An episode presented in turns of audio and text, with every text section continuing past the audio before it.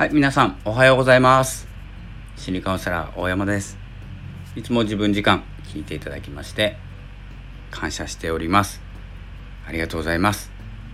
本日は8月27日の朝の放送。ちょっとですね、朝の放送っていうのにはちょっと遅い気がするんですよね。今現在ですね、9時を回っております。えー、っとですね、朝ものすごく早く、早い時間に撮ってたり、え、いい時間に撮ったりするんですけれども、まあ、一番多く放送っていうかですね聞かれるのがまあ6時7時だとは思ってはいるんですけどその時間ですねちょっと用事があってですね毎朝放送できないのでこの手が空いた時間に放送しております。よければですね、え、フォローしてくれている方は後ほど、え、聞いていただければと思います。ということで今日はですねちょっとスタンド FM のあのお知らせについて、えーと、改善されたことですね。アップデートされたことをお知らせいたします、えー、今回もですね、えーと、ライブ中の、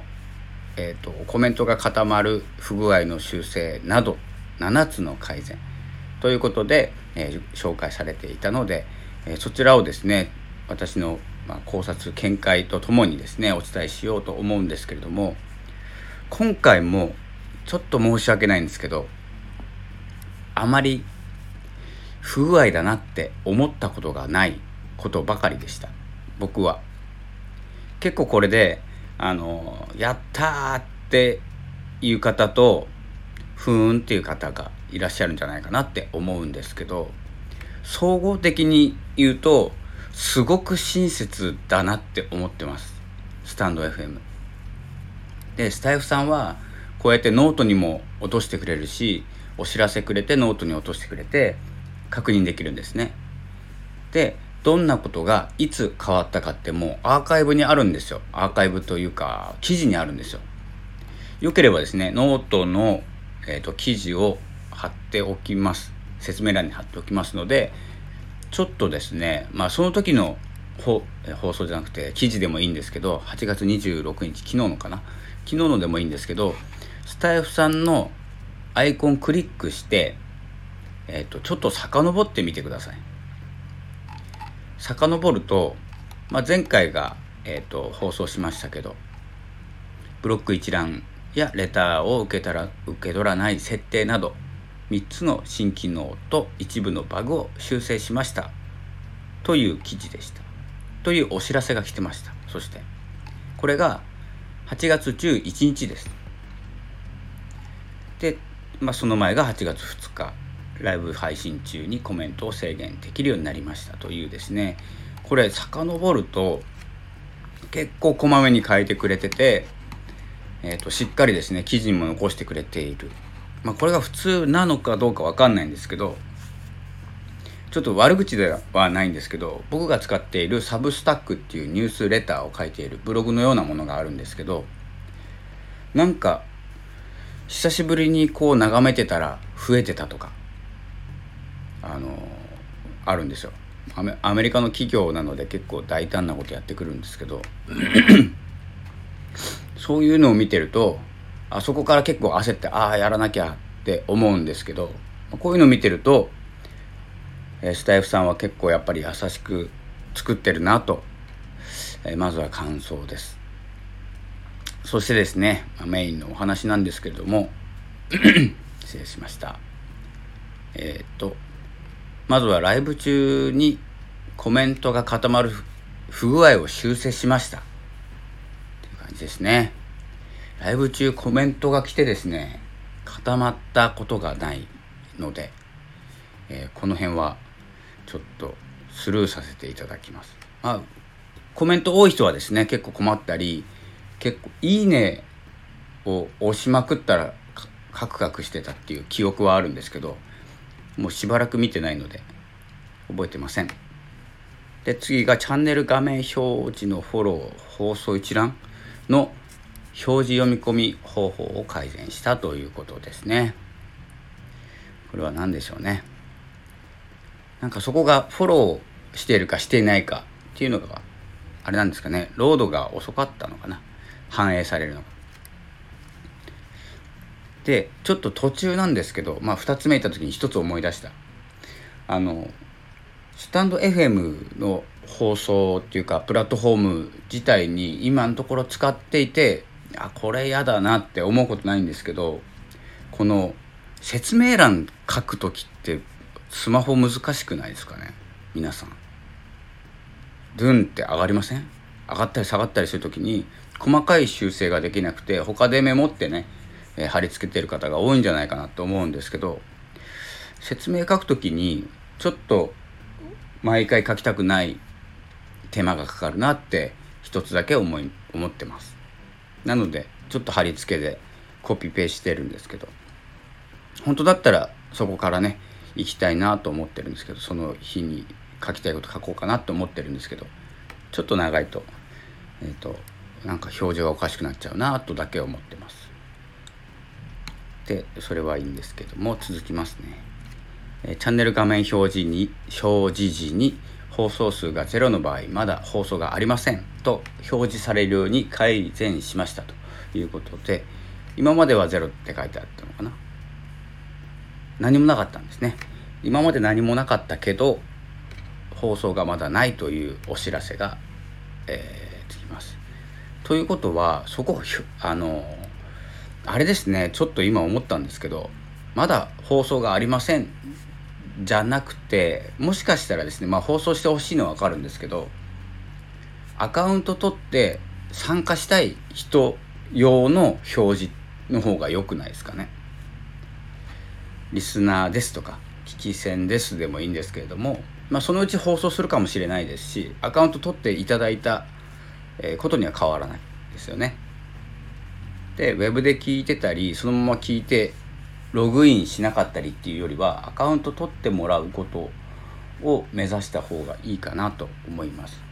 なのであのリスナー専用の、まあ、ニックネームじゃないんですけどね分かりやすくした方がリスナーさんがいるんだなっていうのが分かれば分かった方がいいかなってちょっと思いました。というのは、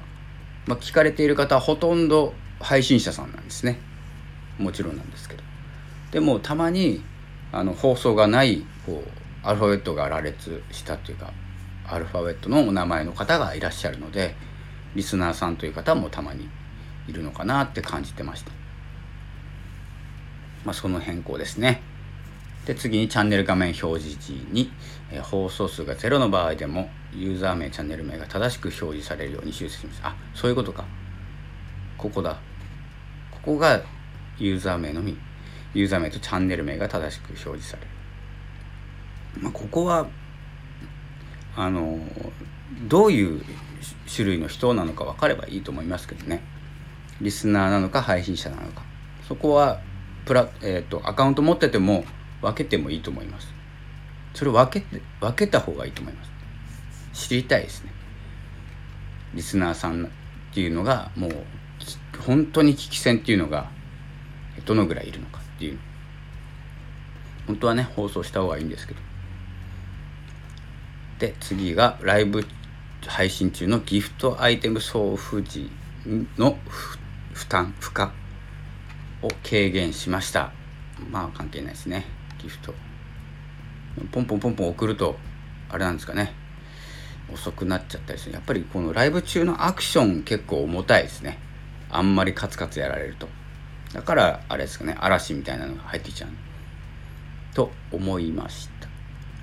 で次がメンバー限定ではないライブ配信にメンバー登録済みの表示される問題を修正しました。メンバー限定ではないライブ配信。ライブ登録済み。うん。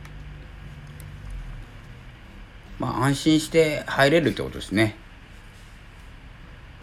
そうなのかな。ちょっとごめんなさいメンバー系メンバー登録系に関してはメンバー登録というのをしたことがないのでメンバーにメンバー登録さしている人に、えー、聞いてみましょうということですね、えー、長くなってしまいましたがえー、次いきます。ブロック一覧画面のユーザー名が正しく、一部正しく表示されない問題を修正しました。Android のみということで、それ最後ですね。ブロブロック一覧画面のユーザー名が一部一部正しく表示されていない問題がありましたが今回リリースにより正しく表示される。もうブロックしてんだったらいいんじゃないですか？別に正しくかろうが。ブロックしてるえブロックしている人のユーザー名ですよね。ブロック画面のユーザー。でもそれも知りたいのかな、まあ、ブロックしてしてないので分かんないですけど。という感じで、えー、7つ改善ありました、えー、これでまた環境が少しずつ良くなってですね楽しく配信できるんじゃないかなと思います。それではまずここまでなんですけれどもまあ特にですねこう本当に日々考えていただいているなっていうのが分かる、えー、変更だなとちょっと感動してます。何て言うのかな。細かさが。言わなくても多分変わったなって分かることって配信者とか、えー、ネットで言ったことだったら分かると思うんですけど軽くなったまあこう自分たちのスタエフさんたちの To Do でもあると思いますしどんな行動活動をしてきたかっていうこれ本当にプロセスエコノミーというかこう視聴、えーと、リスナーさん配信者さんの声でしっかりと行動をしているとかっていうことがすごく分かっていいいいなって本当に思いますね。そんな感じでこうやっぱり配信者ファーストまあつまりはまあ、リスナーさんファーストではありたいという配信者たちを集めているっていうですね。